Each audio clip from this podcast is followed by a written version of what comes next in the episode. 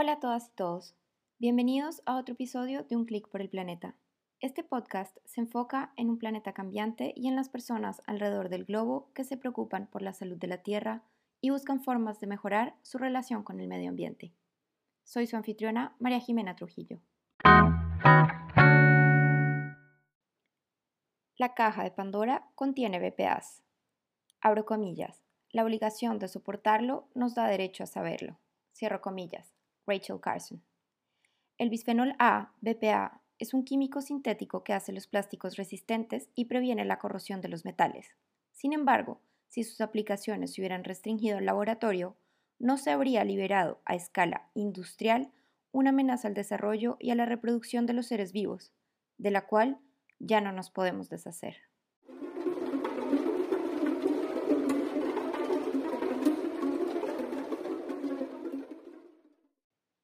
¿Estamos todos perturbados?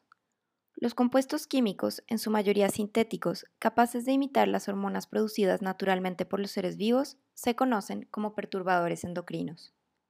El BPA y sus homólogos BPs, BPF y BPS son algunos ejemplos pero solo son la punta del iceberg.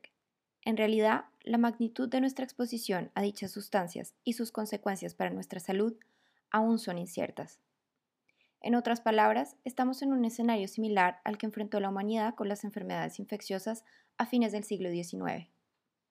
Si bien el mundo sigue lleno de gérmenes, la mayoría de las enfermedades infecciosas han sido controladas o eliminadas, y gran parte de este brillante logro es el resultado de trabajar en la prevención. El humano no puso los gérmenes en el medio ambiente y su rol en la propagación fue involuntario. En contraste, el hombre sí fabricó los perturbadores endocrinos, como el BPA, y puede, si lo desea, prevenir su exposición a los mismos. Abrir la caja de Pandora.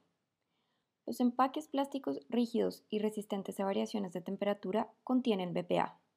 Además, el BPA se usa para fabricar las resinas epóxicas que cubren las latas de alimentos y bebidas, previniendo la corrosión del metal.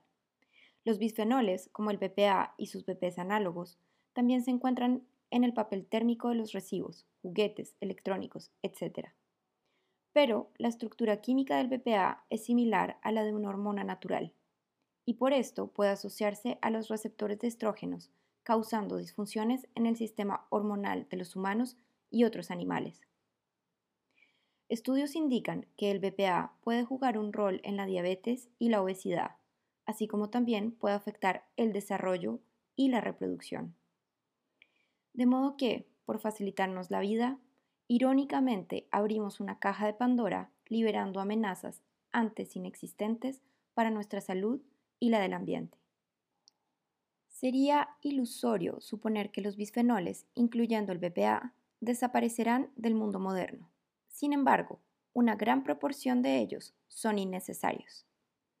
El mayor esfuerzo que podemos hacer es reducir nuestra exposición a través de la comida y del agua, pues este es el tipo de contacto más peligroso, es decir, exposiciones bajas y repetidas a lo largo de los años. La figura 1 muestra la concentración de BPA de alimentos enlatados disponibles en los supermercados de España.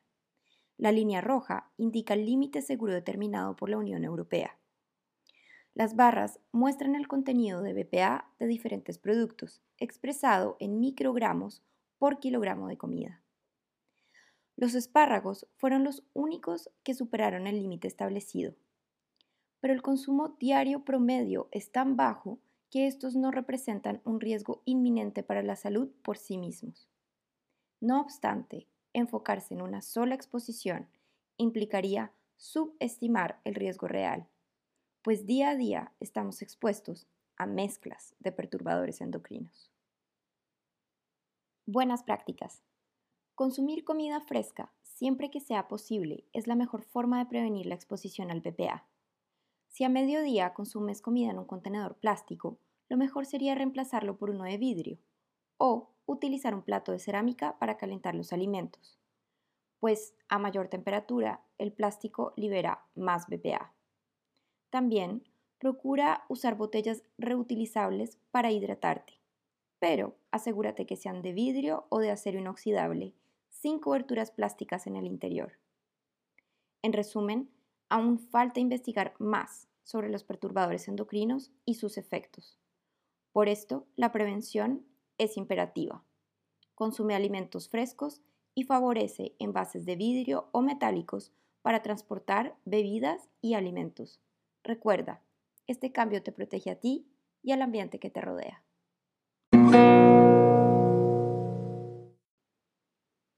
Gracias por escuchar. Si te interesan más contenidos de este tipo, visita unclickporelplaneta.org. Hasta la próxima.